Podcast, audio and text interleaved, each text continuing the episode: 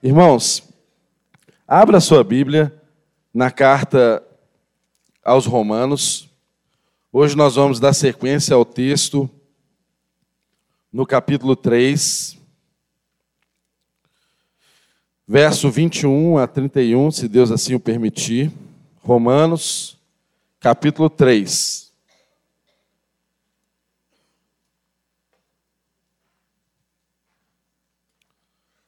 Romanos capítulo 3, do verso 21 ao verso 31. Vamos ler? Está escrito aí. Mas agora se manifestou sem lei a justiça de Deus, tendo testemunho da lei e dos profetas, isto é, a justiça, a justiça de Deus pela fé em Jesus Cristo para todos e sobre todos os que creem, porque não há diferença, porque todos, porque todos, porque todos pecaram e destituídos estão da glória de Deus, sendo justificados gratuitamente pela sua graça, pela redenção que há em Cristo Jesus ao qual propôs para propiciação, pela fé no seu sangue, para demonstrar a sua justiça, pela remissão dos pecados dantes cometidos sob a paciência de Deus. Verso 26. Para demonstração da sua justiça neste tempo presente, para que ele seja justo e justificador daquele que tem fé em Jesus. Onde está logo a jactância? É excluída. Por qual lei? Das obras? Não, mas pela lei da fé. Concluímos, pois, que o homem é justificado pela fé, sem as obras da lei. É, porventura, Deus somente dos judeus? E não é também dos gentios? Também dos gentios, certamente. Se Deus é um só, que justifica pela fé a circuncisão e por meio da fé a incircuncisão, anulamos, pois, a lei pela fé? De maneira nenhuma. Antes, estabelecemos a lei. Pai, nós te damos graças, Senhor, por essa verdade aqui revelada no Evangelho. Te agradecemos, Deus, pelo privilégio que nós temos de aprendermos do Senhor nessa manhã e sabemos que se o seu Espírito não nos instruir aqui nessa manhã, nós não seremos capazes de ensinar nada e de aprender absolutamente nada do Senhor. Por isso, Deus, nós pedimos a Ti que unja quem vai falar, desobstrua, Deus, todos os, todos, todo, todos os tropeços, todas as obstruções que possam haver na minha vida, Senhor, para comunicar essa graça com com intrepidez, com autoridade, com, com vida. Em nome de Jesus, desobstrua isso em mim, Senhor. Apesar de mim, apesar de quem eu sou, faça a tua palavra fluir, Senhor, e alcançar os corações sedentos e gerar transformação na minha vida e na vida dos meus irmãos. Nós estamos aqui em família, Senhor, e declaramos nessa manhã que nós precisamos muito que o Senhor mesmo nos ensine. Por isso, dê a cada um que está aqui também, Senhor, ouvidos que sejam sensíveis à tua voz, ouvidos que ouçam a tua voz, Senhor. Tire dos nossos ouvidos todos os tampões. Tire de nós, ó Deus, todas as preconcepções que nos impeça, Deus, de conhecer a tua verdade, de conhecer o caminho que é Jesus Cristo. Ó Deus, faça o evangelho ser nessa manhã de uma forma especial revelada a nós, de modo que saiamos daqui, ó Deus, completamente transformados por essa verdade, Senhor. Completamente transformados. É a nossa oração nessa manhã, desde já com o coração agradecido, em nome de Jesus. Amém. Irmãos, estamos aqui agora no capítulo 3, a partir do verso de número 21. Irmãos, esse texto é desafiador. Esse texto é muito desafiador. Porque esse texto essa carta já é um tratado teológico muito denso, a carta aos Romanos. E esse texto ele tem o cerne dessa carta. Ele trata da justificação pela fé. É o cerne, é o centro dessa carta. Então, que Deus nos dê mesmo a graça de comunicar essa verdade sem qualquer obstrução e de que ela seja ouvida e internalizada por cada um de nós, para que ela gere em nós a transformação que é desejo do coração de Deus. Amém? Vamos juntos então. Primeiro, nós precisamos entender como é uma carta, nós precisamos relembrar aqui os antecedentes desse momento em que Paulo está, a partir do verso número 21 do capítulo 3. Nós sabemos que a carta aos Romanos foi escrita por Paulo para uma igreja que ele mesmo não conhecia. Era uma igreja que não foi plantada por ele. É uma igreja que não era fruto do trabalho missionário de Paulo. Mas lá no primeiro capítulo a gente vê que Paulo reconhece que o testemunho dessa igreja já era conhecido em todo o mundo antigo. Essa provavelmente era uma igreja que nasceu a partir de irmãos que estavam presentes no Pentecostes e começaram ali na capital do império, em Roma, a se reunirem, a compartilhar a fé. E aí a manifestação do evangelho começou a ser evidente no meio deles, de modo que o testemunho deles já era conhecido em todo o mundo antigo, mesmo sem haver ali no meio deles uma igreja institucionalizada, tal como outras que Paulo estabeleceu nas suas viagens, nas suas intensas viagens missionárias. Mas Paulo, nos primeiros capítulos, ele mostra que, apesar de ser uma igreja que não foi fruto do trabalho missionário dele, ele se importava com aqueles irmãos e ele somava esforços com aqueles irmãos, de modo que ele usa muito a primeira pessoa no primeiro capítulo, em que ele fala que ele queria ter com aqueles irmãos, que ele desejava estar com aqueles irmãos, que ele queria uma ocasião oportuna para estar com os irmãos, que até então ele foi impedido de estar com os irmãos, mas ele desejava estar com os irmãos para compartilhar dons com aqueles irmãos, porque ser igreja é isso, irmãos Paulo, o apóstolo, o homem, o maior evangelista, reconhece que era importante estar com os irmãos de Roma para compartilhar com eles dons e colher algum fruto, porque a igreja é isso: uns plantam, outros regam, outros colhem, mas sempre Deus faz parte desse processo, porque é Deus quem dá o crescimento. Não adianta nós plantarmos nada se Deus não der o crescimento, não vinga, não vai para frente. E Paulo, ele tinha essa clara visão de reino e não uma visão de império. Porque se ele fosse um imperialista, ele queria apenas trabalhar em favor das igrejas em que ele havia estabelecido. Mas não. Paulo tinha uma visão de reino, ele sabia da importância da igreja que estava ali em Roma, e ele então escreve essa carta antes mesmo de ir ter com aqueles irmãos em Roma. Nós sabemos pelo texto que Paulo vai a Jerusalém, em outra ocasião, circunstância diferente, é que ele vai, no trabalho missionário dele, chegar então a Roma, a, a, a esses irmãos. A carta dele chega antes. Então, o que que Paulo, até aqui no capítulo 3, no versículo 21, está nos mostrando? Ele começa aqui a desenvolver uma argumentação muito clara para chegar no ponto de explicar para nós que somos justificados pela fé mediante Cristo Jesus. Mas como que ele faz isso? Ele faz isso descrevendo a partir do verso 18 do capítulo 1 até o verso 20 do capítulo 3, é um bloco só, onde ele, de uma forma geral, ele dá a real da situação da raça humana. E como é que Paulo faz isso em linhas gerais, só para a gente não perder o fio da meada aqui na mensagem de hoje? Paulo, ele começa falando da situação de todos, sem exceção alguma, todos somos pecadores. Logo depois dele falar que ele não se envergonhava do evangelho, porque o evangelho era o poder de Deus para a salvação de todo aquele que crê. Não importa se era judeu, ou se era gentio. Ou seja, o evangelho é para todos. Depois de Paulo falar que ele não se envergonhava do evangelho, que ele entendia que o evangelho havia é, rasgado o escrito de dívida dele. mas, ao mesmo tempo, havia depositado nele um crédito em favor das outras pessoas.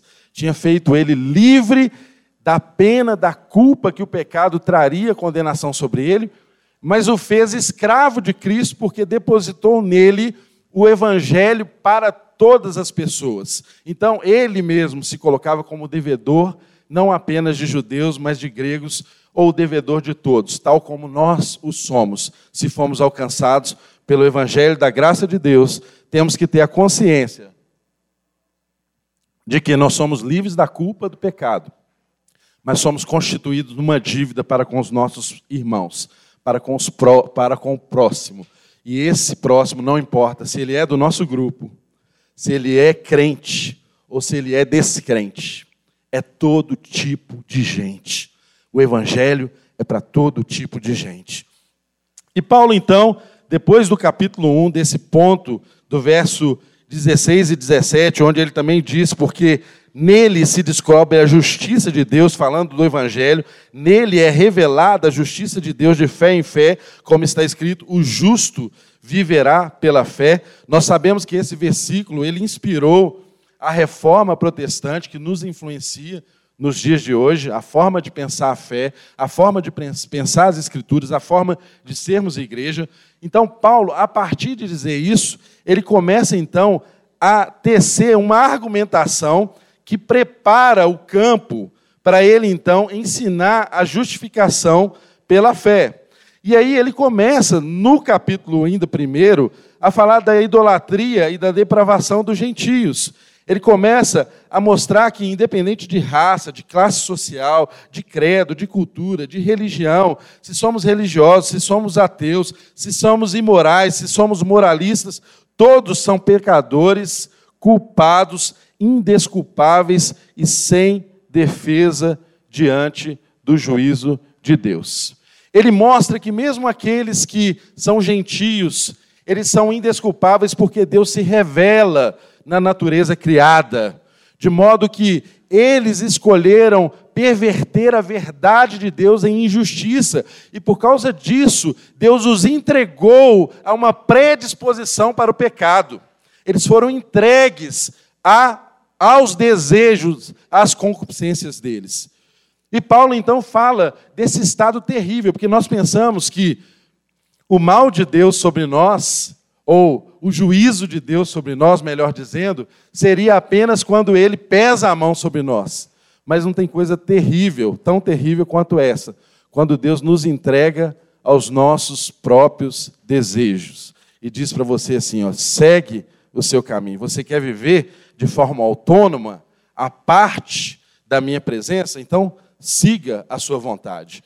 E aí então, a gente viu aí nesses primeiros capítulos o homem cometendo toda sorte de pecado imaginável. E muitos deles se dando na área sexual, muitos pervertendo a sexualidade, homem com homem, mulher com mulher, mudando o curso natural da relação, da afetividade, os homens entregues à injustiça, pervertendo a glória de Deus em mentira, pervertendo a justiça em mentira, fazendo a verdade de Deus se tornar mentira diante dos homens. E ele então traz esse juízo e mostra que eles são indesculpáveis. Mas Deus não para, Paulo não para aqui. Ele começa então, em seguida, a desenvolver um argumento voltado para os judeus. E isso é importante para nós compreendermos essa realidade aqui do 3:21. Porque ele começa então, logo depois disso, mostrar também que os judeus se gabavam de serem portadores da lei. Eles se gabavam de ser o povo escolhido por Deus para revelar a vontade de Deus, para revelar o propósito de Deus. Então, ao invés deles usarem o privilégio de serem povo escolhido por Deus, eles começaram a se assentar sobre o privilégio. E todas as vezes que nós temos um privilégio e não entendemos que a cada privilégio corresponde uma responsabilidade, nós começamos a viver o privilégio de forma irresponsável. E foi isso que aconteceu com os judeus. Eles começaram a viver irresponsavelmente o privilégio, e aí então eles começaram a não enxergar mais o próximo. Eles começaram a não ver mais as outras nações, porque o propósito desde Abraão era de, em Abraão, Deus abençoar todas as famílias da terra. O propósito central de Deus, a missão de Deus, não era abençoar apenas um povo, era levantar um povo e, através desse povo, abençoar todas as famílias da terra. Nós somos hoje o Israel de Deus.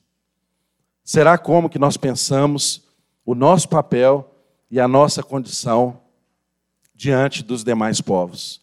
Será que você olha para as pessoas que estão ao seu redor e que não experimentaram do mesmo favor e da mesma graça que você, e você se gaba de que você é melhor que elas? Saiba você que o nosso evangelismo muitas vezes é ineficaz, porque nós queremos falar para as pessoas de um Deus, de uma transformação, mas nós não alcançamos o nível dessas pessoas. O próprio Jesus, quando nos quis ensinar acerca do reino de Deus, o primeiro movimento dele foi de nivelar-se ao nosso nível, de vir para o nosso mundo. Ele entrou no universo de podridão que eu e você estávamos, para comunicar a graça de Deus a mim e a você. Você não é melhor que ninguém. Não se esqueça dessa realidade.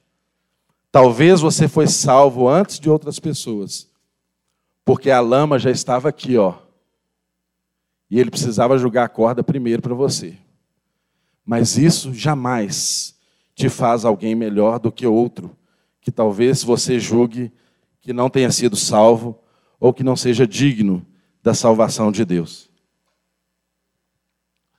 E Paulo então destrói a mentalidade judaica de que eles tinham um privilégio e de que eles eram melhores que os outros. Esse entendimento de que a circuncisão era um privilégio, no, cap... no antecedente ele mostra o lugar desse privilégio como uma responsabilidade e encerra dizendo para eles assim: olha, não adianta você ser circuncidado na carne se não o foi no coração. E essa é uma palavra para mim e para você. Não adianta você ser crente, membro de uma igreja, ativo em um ministério, se o Cristo não alcançou o seu coração e não transformou a sua vida, se você não foi rasgado por dentro, se essa obra não aconteceu, de nada vale tudo que você faz. Isso que Paulo está argumentando e ensinando para os nossos irmãos, como para todos nós. Então, Paulo agora, no verso de número 21, depois desse, desse quadro desolador, sem esperança, sem perspectiva de socorro, depois de tudo isso, começa a raiar uma luz. Vai nascer um novo dia. Renova-se a esperança. Isso está no verso de número 21, porque começa aqui o capítulo 3, verso de número 21, dizendo assim: Mas agora, mas agora, Todas as vezes que você vê a expressão mas no texto bíblico, pare e pense sobre o que você está lendo. Porque mas é uma conjunção adversativa. Paulo agora, ele começa a nos ensinar algo que é o contrário, um contra-argumento ao que ele vinha ensinando até então.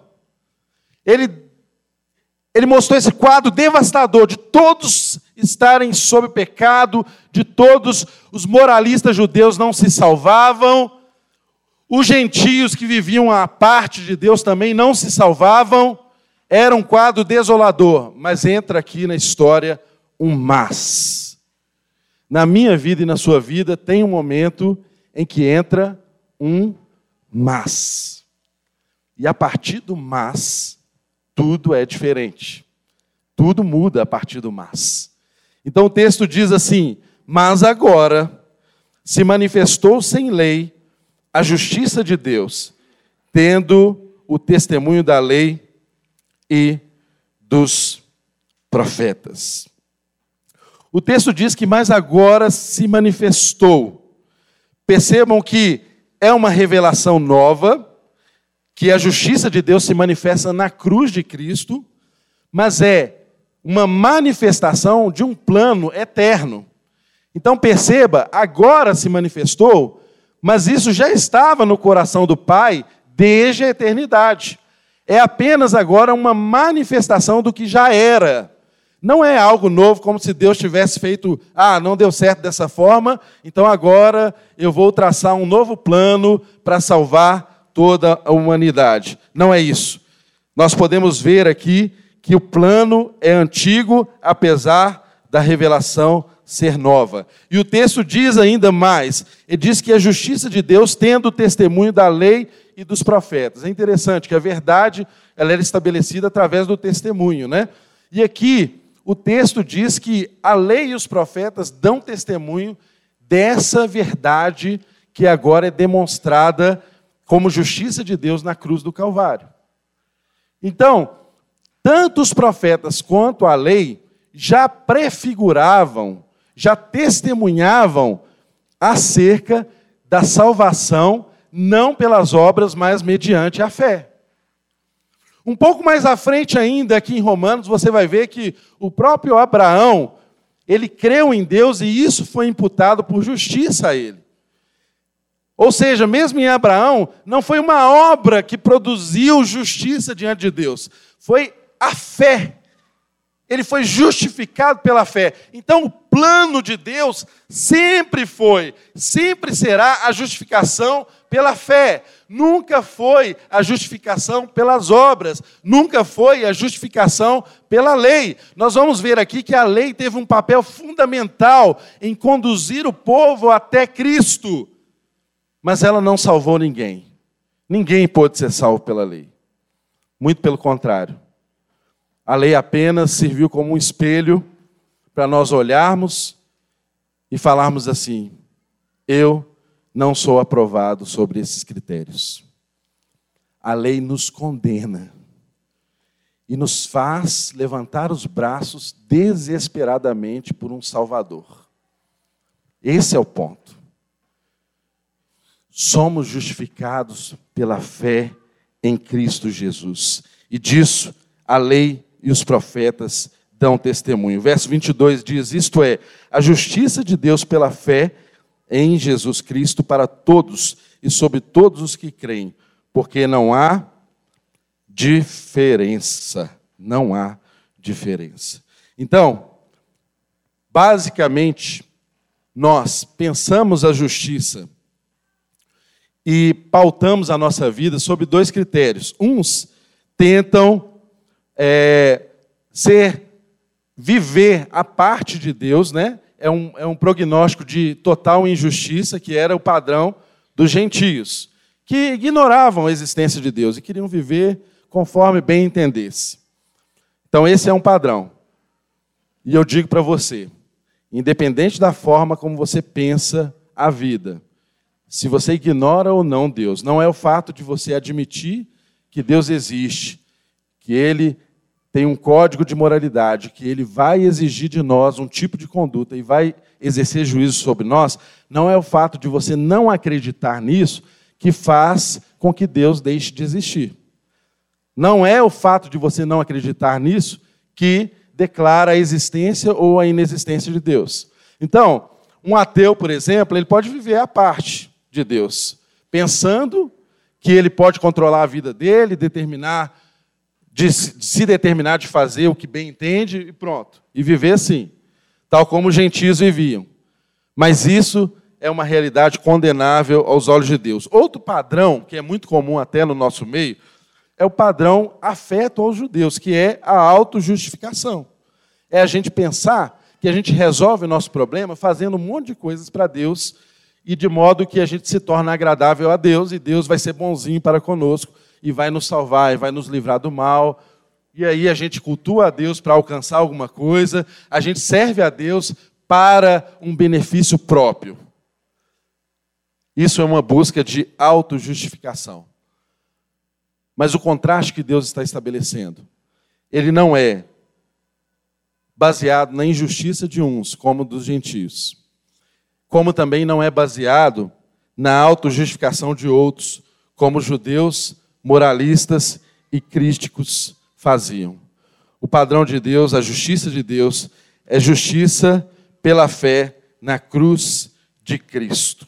justiça pela fé na cruz de Cristo. Só a cruz de Cristo pode demonstrar ou revelar o que é justiça segundo Deus. Segundo eu e você, segundo os homens, justiça é uma coisa. Mas se você quer saber o que é justiça segundo Deus, o parâmetro que nós temos de revelação da justiça de Deus é a cruz de Cristo. Só a cruz de Cristo mostra para a gente o que é justiça de Deus. Então nós vamos ter que ver aqui alguns termos importantes para a gente ter uma compreensão clara desse assunto. Primeiro, justiça de Deus. Quando se fala justiça de Deus, o que está subentendido é que é uma justiça proveniente de Deus. É uma justiça que vem de Deus. Ela brota em Deus, ela nasce em Deus e vem ao nosso encontro. Essa justiça não nós não podemos contribuir em nada com ela. Ela nasce de Deus, ela nasce em Deus. É Deus quem se dá a conhecer independente de lei, ele se dá a conhecer, segundo o verso 17 do capítulo 1, através do evangelho é revelada a justiça de Deus, tal como no 3:21 ela é manifestada na cruz do Calvário. E ambos os versículos, eles representam o cumprimento das escrituras no Antigo Testamento. Não é uma nova elaboração. É um plano antigo. É um plano antigo. Deus antes da fundação do mundo, ele já havia planejado se manifestar em nós e nos justificar pela fé. Apenas a cruz é apenas uma manifestação histórica de um plano que já era conhecido desde a eternidade. Quando você lê a primeira carta de Pedro, ele fala que o sacrifício de Jesus ele já era conhecido e efetivo antes da fundação do mundo. Você tem referências em Apocalipse, de João falando, e você também tem referências de Paulo afirmando isso a Timóteo. Que esse sacrifício ele apenas se manifestou. Ele apenas foi revelado na cruz do Calvário. Mas ele já era efetivo, ele já produzia efeitos antes da fundação do mundo. Porque se não houvesse cruz, quando o homem pecou ali no Éden, o mundo seria inviável, porque não existe possibilidade da santidade de Deus coexistir, tolerar o pecado. Nós seríamos jogados à inexistência quando o homem pecou em Adão. E quando nós falamos de pecado aqui, irmão, não pense pecado como um ato praticado, porque nós somos levados muitas vezes a pensar o pecado apenas nesse nível. Pecado aqui é como Paulo chegou à conclusão: uma condição humana, um estado. Quando Paulo percebeu isso, ele diz assim: Miserável homem que sou, quem me libertará do corpo dessa morte? Então não é um ato que você pratica, é uma condição na qual você foi concebido. Você nasceu em pecado. Você foi concebido em pecado. Essa é uma realidade minha e sua e de qualquer ser humano na face da terra. Então, essa justiça, ela é, ela é revelada, ela é manifestada. O verso de número 2 diz que ela, 22 diz que ela vem pela fé em Jesus Cristo, ela é para todos os que creem, porque não há diferença, não há distinção. Todos, todos pecaram, é um passado cumulativo. E estão, estão é um verbo no presente contínuo.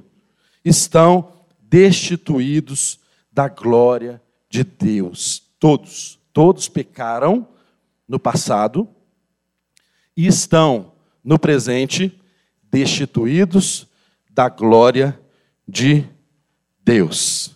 Irmãos, quando Adão pecou, o primeiro Adão pecou, ele escolheu andar à parte de Deus.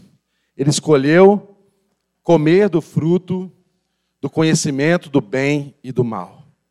Ele poderia fazer outra escolha? Sim. Ele era livre para continuar conhecendo apenas o bem, porque o que Deus fez era bom. Deus plantou um jardim, Deus colocou ele no mundo bom, porque tudo que Deus criou era bom. O homem já conhecia a bondade de Deus, Mas a dúvida lançada fez o homem não apenas desfrutar da bondade de Deus, fez ele querer ser dono do seu próprio caminho.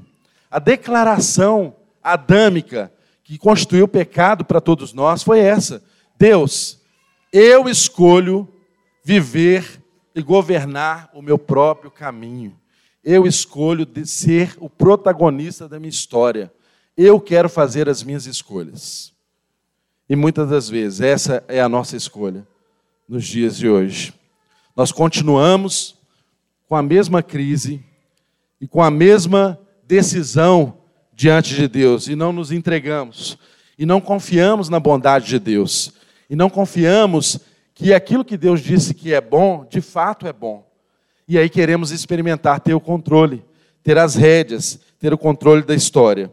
E o texto diz que todos, todos pecaram, todos pecaram. Irmãos, nós conhecemos alguns niveladores da humanidade. E talvez um nivelador da humanidade mais conhecido e mais presente no nosso meio é a morte, não é verdade? Quando você pensa na morte, e às vezes a gente, né, na condição pastoral, a gente tem uma frequência maior em velórios do que a média das pessoas. Então, toda vez que você pensa na morte, um velório é um lugar que tem muita sabedoria, muito ensino. Por quê? As pessoas ali entendem a condição delas. Né? No momento de reflexão sobre a morte, a gente entende a razão que a gente está aqui, a gente entende que a nossa vida é um pequeno traço, entre o dia que a gente nasceu e o dia que a gente morreu. A gente entende quais são as prioridades da nossa vida, o que, é que nós devemos fazer, como que a gente deve amar e conduzir as pessoas, o que a gente deve verbalizar para os nossos familiares, para as pessoas próximas. A morte ela traz esse entendimento e ela é muito niveladora. Por quê? Quando morre, todo mundo é enterrado debaixo de sete palmos. Né?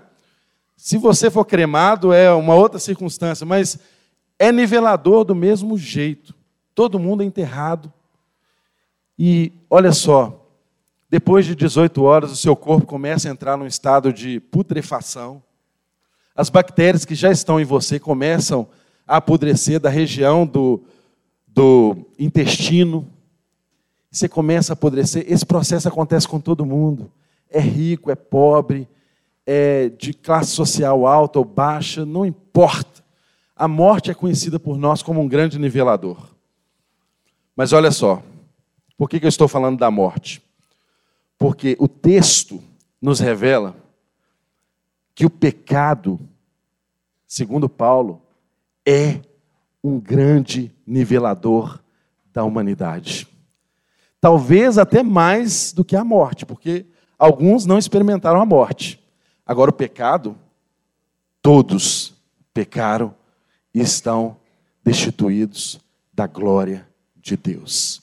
Então preste muita atenção, atenção nessa realidade. A glória de Deus é a imagem de Deus que foi comunicada a nós como seres criados à sua imagem e semelhança. Quando o homem pecou no Éden, ele foi destituído, ele foi desconfigurado dessa glória, de modo que a gente manifesta a glória de Deus em alguns momentos, em outros momentos a gente manifesta vergonha. Nós não perdemos completamente o que havia de Deus em nós, os atributos de Deus que foram comunicados a nós foram desconfigurados. Mas o homem ainda faz coisas gloriosas. O homem ainda é capaz de fazer coisas maravilhosas. Você não é destituído da capacidade de amar. Mas nós também, ora, fazemos coisas piores do que uma besta. O homem, depois do pecado, ele é capaz de construir hospitais, universidades, mas ele também é capaz de construir uma bomba atômica. Ele é capaz de construir uma câmara de gás. E isso sou eu e isso é você. Essa é a nossa potencialidade, porque nós somos desconfigurados pelo pecado. Deus precisa renovar tudo isso.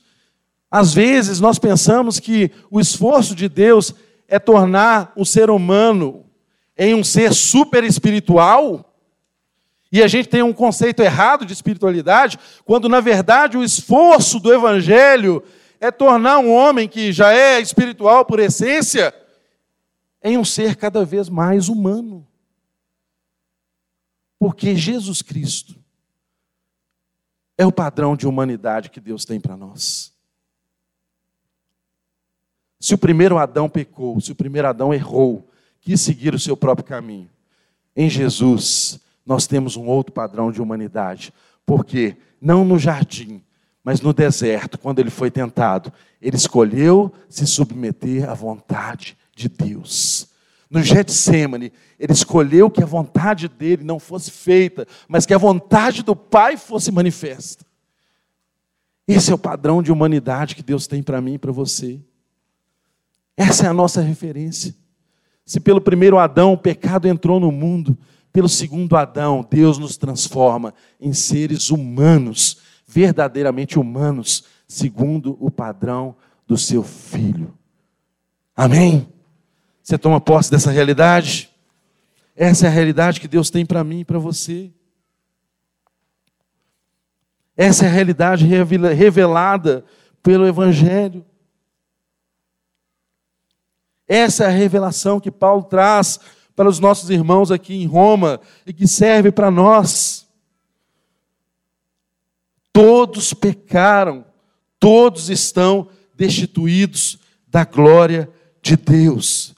Você pode pensar assim: ah, mas o pecado ele se manifesta em níveis diferentes, em dimensões diferentes. Você pode até pensar assim: ah, eu estou nessa condição de pecado, mas eu estou num nível diferente de outros pecadores. Sim.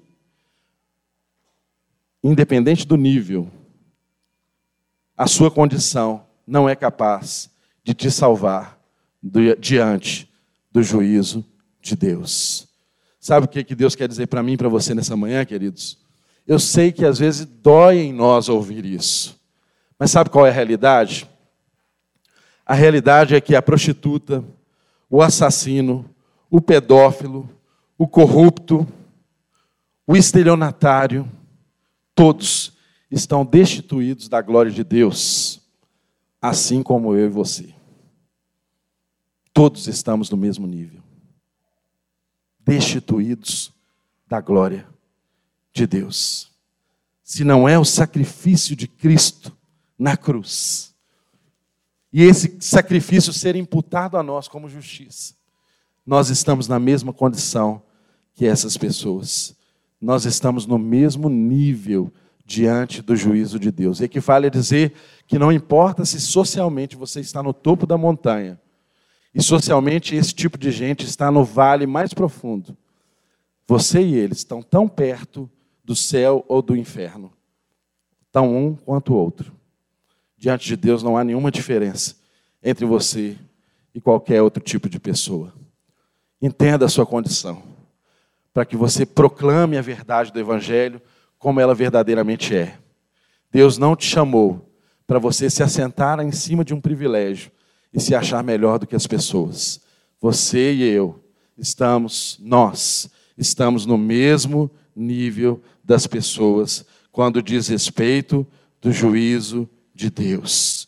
O juízo de Deus é uma realidade, não há como nós fugirmos dessa realidade.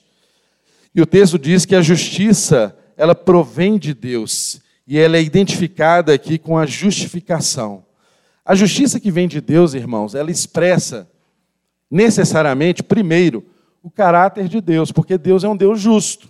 Então, a justiça que vem de Deus, sempre que você pensar em justiça de Deus, você tem que lembrar que ela é uma expressão, primeiramente, ela é uma expressão do caráter de Deus. Deus é justo e ele se manifesta com justiça. O segundo ponto importante é você pensar e sempre lembrar que essa justiça de Deus, ela provém de Deus, ela é uma iniciativa salvadora dele, não é um movimento nosso. Isso vem dele. Então é um outro elemento. E o terceiro é que ela é uma dádiva, ela é um presente de Deus para nós. Então, essa justiça que vem de Deus, essa justificação que nos alcançou, ela é ao mesmo tempo uma expressão do caráter justo de Deus, ao mesmo tempo ela é uma iniciativa salvadora de Deus, como ela também é um presente, uma dádiva gratuitamente concedida a cada um de nós, de modo que eu e você não podemos fazer nada para contribuir para que essa justiça efetivamente nos alcance.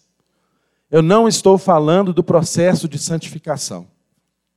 Eu estou falando de um juízo de salvação. Eu e você não podemos contribuir em absolutamente nada para que isso aconteça na minha vida e na sua vida. Justificação, irmãos, é um termo forense que Paulo usa emprestado aqui na carta para expressar aos irmãos o sentido dessa grande salvação que Deus operou. Então, a justificação, ela é o contrário de condenação. Justificação significa isso. Ela é o contrário de uma condenação.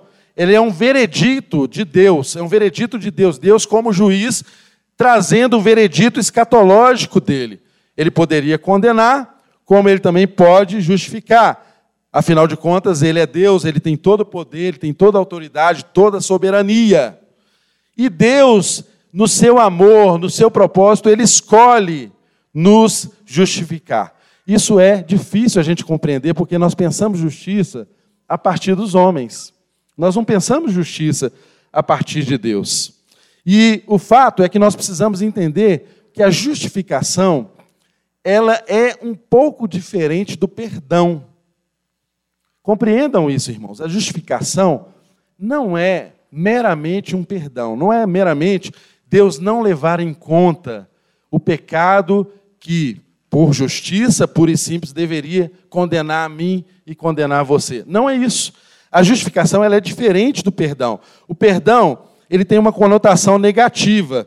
Ele é uma absolvição de uma penalidade, de uma dívida. Eu absolvo você de uma dívida, de uma penalidade. Agora, já a justificação não, ela é positiva. Ela é uma ação, ela é uma iniciativa de Deus. A conotação dela é positiva. Justificar é declarar alguém justo. Não quer dizer que Deus faz você ser justo, mas ele te declara justo. E uma coisa é bem diferente da outra. Imagine só Deus como juiz pronunciando um veredito de perdão ou ele pronunciando um veredito de justificação. Eu quero dar esse exemplo aqui para ficar na memória dos irmãos. Então, primeiro, a voz de Deus anunciando um veredito de perdão. Vem cá, meu irmão, me ajuda aqui. Quero te usar aqui como um ator aqui, para nos ajudar aqui, para a compreensão. Como é que é o nome do irmão mesmo? Irmão Ricardo. O irmão Ricardo está aqui representando todos nós. Um pecador carente da graça de Deus, da glória de Deus, e que seria naturalmente condenado pela sua condição pecaminosa, certo? E eu vou representar Deus aqui como um juiz dando um veredito sobre a vida do Ricardo. Então, o primeiro veredito, a primeira voz que proclama o julgamento aqui agora, é um julgamento de perdão, tá? Eu sou Deus e estou perdoando o Ricardo. Como que seria esse veredito? Eu diria para o Ricardo assim: Ricardo, pode ir. Você está livre da pena que o seu pecado merece. Ricardo, pode ir. Você está livre da pena que o seu pecado merece. Vá. Vá em paz. Esse foi um veredito de perdão. Agora, para os irmãos entender, o que seria um veredito? O que seria Deus julgando e pronunciando um veredito de justificação? Qual seria a voz do julgamento final para o Ricardo no caso de uma justificação? Sabe o que Deus diria para o Ricardo? Se no perdão ele diz para o Ricardo: pode ir, porque você está livre da condenação que você merecia, na justificação ele diz para o Ricardo assim: Ricardo, pode vir, vem. Não é mais um pode ir. Ele diz assim para o Ricardo: Ricardo, pode vir, você é bem-vindo para desfrutar de todo o meu amor e da minha presença. Pode ter comunhão comigo. Entra no gozo do meu reino, esteja comigo, você é um comigo porque você está em Cristo Jesus. Amém, irmãos? Vocês compreendem a diferença de uma coisa para outra? O perdão, meramente o perdão, diz para o Ricardo que ele está livre da condenação e manda ele embora, despede ele. A justificação traz o Ricardo, eu não digo para ele pode ir, eu digo para o Ricardo pode vir, venha e seja um comigo. Você está livre da condenação e agora vamos viver a vida que eu tenho preparado para nós. Vamos experimentar tudo que a comunhão do Filho, do Pai, do Filho, do Espírito Santo com a igreja pode nos proporcionar. Entenderam, irmãos? Obrigado, viu, Ricardo? Deus te abençoe. Entenderam a diferença? A salvação, a justificação de Deus, ela opera em nós não com um pode ir, você está livre, mas é com um pode vir. Entra no gozo, entra na comunhão comigo. Você é uma nova criatura. Eu quero ter comunhão com você. É assim. É assim que o perdão de Deus, mais do que o perdão de Deus, a justificação de Deus nos alcança, porque o perdão, ele nos absolve do castigo. Mas a justificação, ela diz que não existe mais nenhuma base, nenhuma tipificação para aplicar o castigo. É diferente, irmãos, é diferente.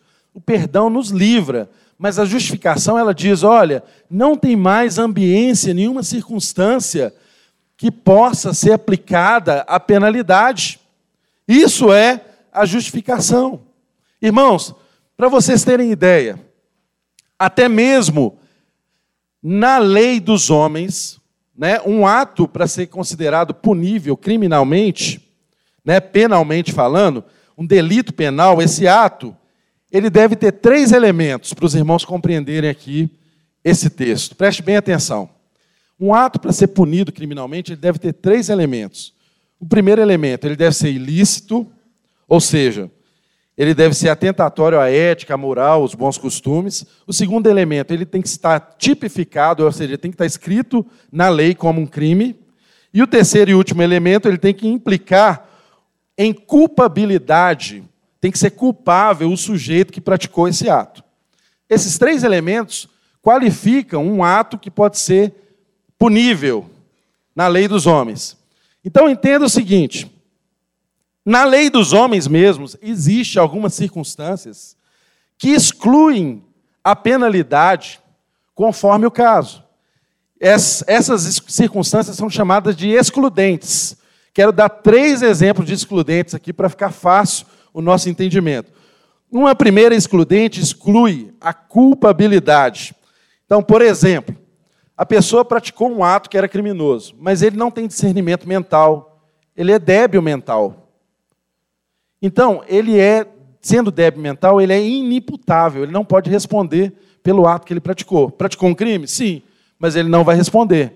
Isso exclui dele a pena, certo? Um outro exemplo aqui que é importante para a gente compreender: há circunstâncias que excluem a própria ilicitude do ato praticado. Quero dar um exemplo dela. Né? Uh, um médico, por exemplo, está percebendo que uma pessoa vai morrer ali perto dele, precisa de uma intervenção cirúrgica, e esse médico, para interferir na vida, para manter a vida daquela pessoa, ele faz uma intervenção que cria uma lesão naquela pessoa. O médico vai ser punido por essa lesão? Não. Vai ser excluída também a punibilidade, porque havia ali um estado de necessidade que justificava aquele tipo de atitude. Um outro, terceiro e último tipo de situação que exclui a punibilidade, né, ou a pena sobre a pessoa, é uma excludente de tipicidade. O que é essa excludente de tipicidade? Um exemplo aqui adequado para nós. Por exemplo, alguém, você é gerente de um banco, chega lá o ladrão, o assaltante, põe uma arma na sua cabeça e te obriga a abrir o cofre, a transportar os valores para outro lugar. Ou seja, teoricamente, você está praticando uma conduta criminosa. Mas a coação que você está sofrendo, tem uma arma apontada para você, faz com que esse estado de coação física absoluta justifique o que você está fazendo. Você também não será punido nessa circunstância. Estou falando de uma forma bem elementar, mas o que, é que eu quero que os irmãos compreendam? Diante de Deus, nenhuma situação, tal como essas da lei, pode excluir a nossa culpa. Sabe por quê? Porque diante de Deus, o Adão não pode dizer assim: ah, Deus, eu não tinha discernimento do que eu fiz. Foi essa mulher que o Senhor deu aí que colocou uma, uma pedra afiada no meu pescoço, não tinha arma de fogo, né? Ela talhou uma pedra afiada, colocou no meu pescoço e falou que cortaria o meu pescoço se eu não comesse do fruto. Ah, Deus, eu estava num estado de necessidade que precisava escolher comer desse fruto. Não, nenhum de nós somos desculpáveis. O juízo, tal como escrito na palavra, nós, diante do juízo de Deus, estamos indesculpáveis.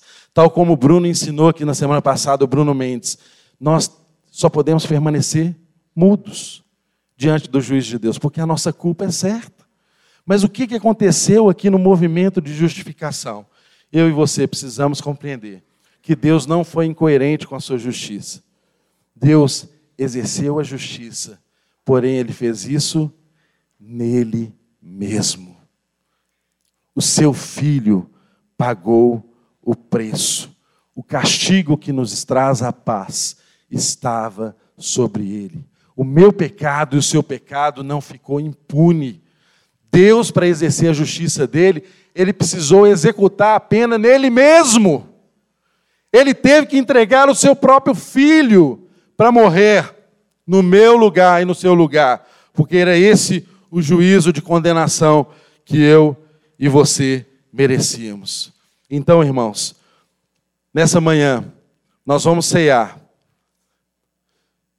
E para ceiarmos, você precisa ter essa compreensão clara no seu coração que apenas a cruz de Cristo pode revelar a justiça de Deus. Apenas na cruz de Cristo há uma demonstração clara de que Deus é justo. Na cruz de Cristo, o amor e a justiça se abraçam e se beijam.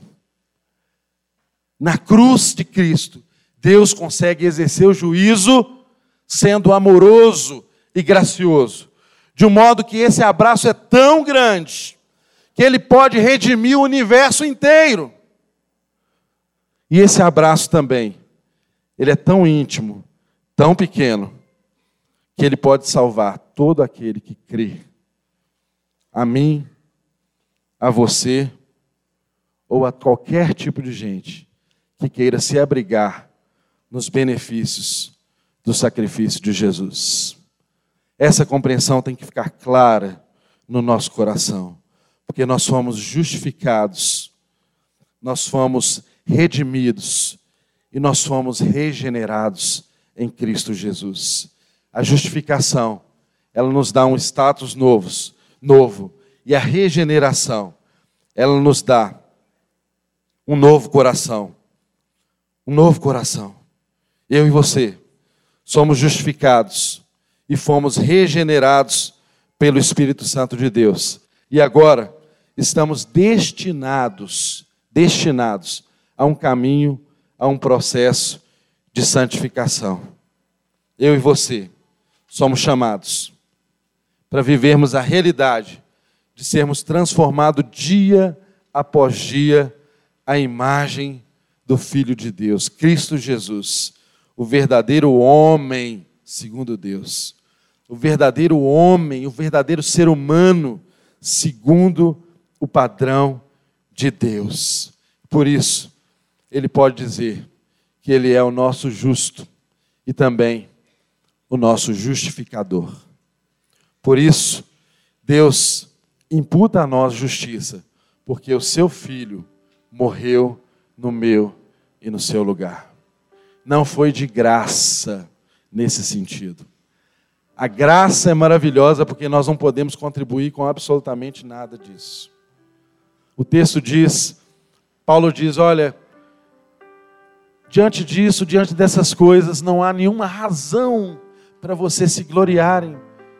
Onde está a jactância? Qual que a razão que vocês têm para se gloriar? A salvação é graça por meio da fé. Isso não vem de vós, é dom de Deus. Isso não vem de obras para que ninguém se glorie. Eu e você, mediante a fé, somos salvos. Mas saiba, meu querido irmão, você nunca pode compreender que é como se fosse um trato, como se fosse um contrato. Ah, Deus entra com a graça e eu entro com a fé. Não é assim. Até na sua fé você depende dele. E a fé é a certeza das coisas que se esperam e a convicção de fatos que não podemos ver. O futuro, as coisas que nós esperamos e os nossos olhos não veem, é um grande desafio para cada um de nós. E a fé é a certeza do futuro que se espera. O meu olho, o seu olho não pode ver. Como ela também é a convicção de fatos que não podemos ver. O futuro e o invisível é algo que nos desafia todos os dias. Porque a nossa crise desde Adão é a crise de quem quer controlar o tempo inteiro. Queremos controlar Deus. E quando Deus tira de nós o controle do futuro, quando Deus tira de nós o controle do visível, Ele desafia a nossa fé. Você precisa crer num sacrifício que aconteceu na cruz do Calvário, há mais de dois mil anos atrás. Mas você não estava lá para ver Jesus sendo crucificado. Você só acessa isso pela fé. E eu digo mais: o que aconteceu na cruz do Calvário há mais de dois mil anos atrás é apenas uma demonstração de um plano amoroso de um pai que se dispôs a se entregar para alcançar a mim e a você, mesmo antes da fundação do mundo. De modo que a justiça pela fé, ela não se opõe à lei, de modo algum. Ela ressignifica a lei. Ela coloca a lei em seu devido lugar. Ela mostra que a lei tinha o papel apenas de mostrar para nós mesmos que nós não daríamos contas por nós que nós não somos capazes de bancar a nossa salvação. E quando a gente chega nesse ponto, quando a gente chega nessa falência total, a única coisa que nos resta fazer é levantar as mãos e falar assim: Eu me rendo, Senhor. Eu não dou conta. Eu preciso de um Salvador. Eu não saio sozinho desse buraco. Eu não me garanto. E Deus lança a cruz dele nesse abismo onde eu e você estávamos. E diz para mim e para você assim: olha, você não sai daí sozinho mesmo, não. Mas eu mesmo paguei pelo seu pecado, pela sua condição na vida do meu filho. Se agarre a essa cruz. Se apegue a essa cruz. Esteja em mim. E é por isso, meu querido irmão, que já não há mais condenação para aqueles que estão em Cristo Jesus. Isso equivale a dizer que se eu e você não estamos em Cristo Jesus, nós já estamos condenados. A condenação é algo certo para mim e para você, se nós não estamos em Cristo Jesus. Nessa hora da ceia, em que fazemos memória do sangue que foi derramado, do corpo que foi triturado, era eu e você quem deveria estar ali. Não era o Filho de Deus que deveria estar ali. Mas nós não poderíamos bancar essa salvação. Eu e você não somos capazes de manter a nossa palavra. Quantas vezes você se comprometeu a fazer algo e não fez? Você não se garante. Esqueça disso. Se apegue à cruz. Se agarre a Jesus e deixa o Espírito de Deus promover em mim, em você, a transformação necessária todos os dias em um processo de santificação que nos transforma a imagem do Filho de Deus, o verdadeiro homem segundo Deus, o verdadeiro Adão segundo Deus, aquele que escolheu não ter o controle em suas mãos, mas escolheu fazer a vontade do Pai. A única escolha que nós podemos fazer, meu irmão, senão eu e você estamos perdidos. Se nós não escolhemos fazer a vontade do Pai, nós não nos garantimos. Nessa hora,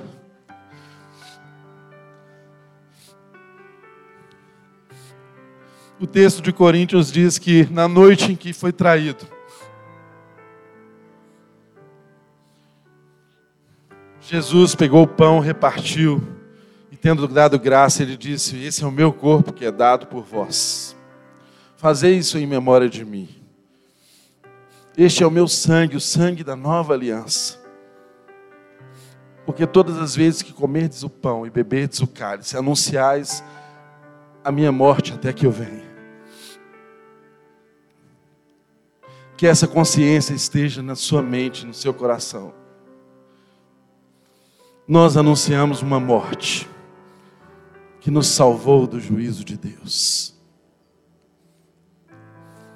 E se nós nos apegamos ao sacrifício de Jesus, significa que Deus está antecipando o seu juízo e dizendo para mim e para você: já não há condenação sobre a sua vida, porque não há condenação para aqueles que estão em Cristo Jesus. Então, com essa consciência,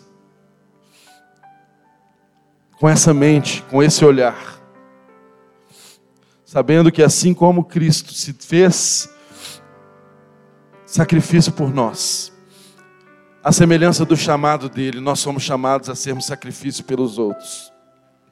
É isso sim, meu irmão. Eu e você somos chamados a padecer, tal como ele padeceu a sermos uns pelos outros. Não há qualquer sentido do Evangelho na minha vida e na sua vida, se eu não for por você e você não for por mim. E se ambos não formos por todos, por todos aqueles que creem no poder da cruz, que pode salvar e redimir o universo. Todas as coisas são transformadas e convergidas a Jesus Cristo.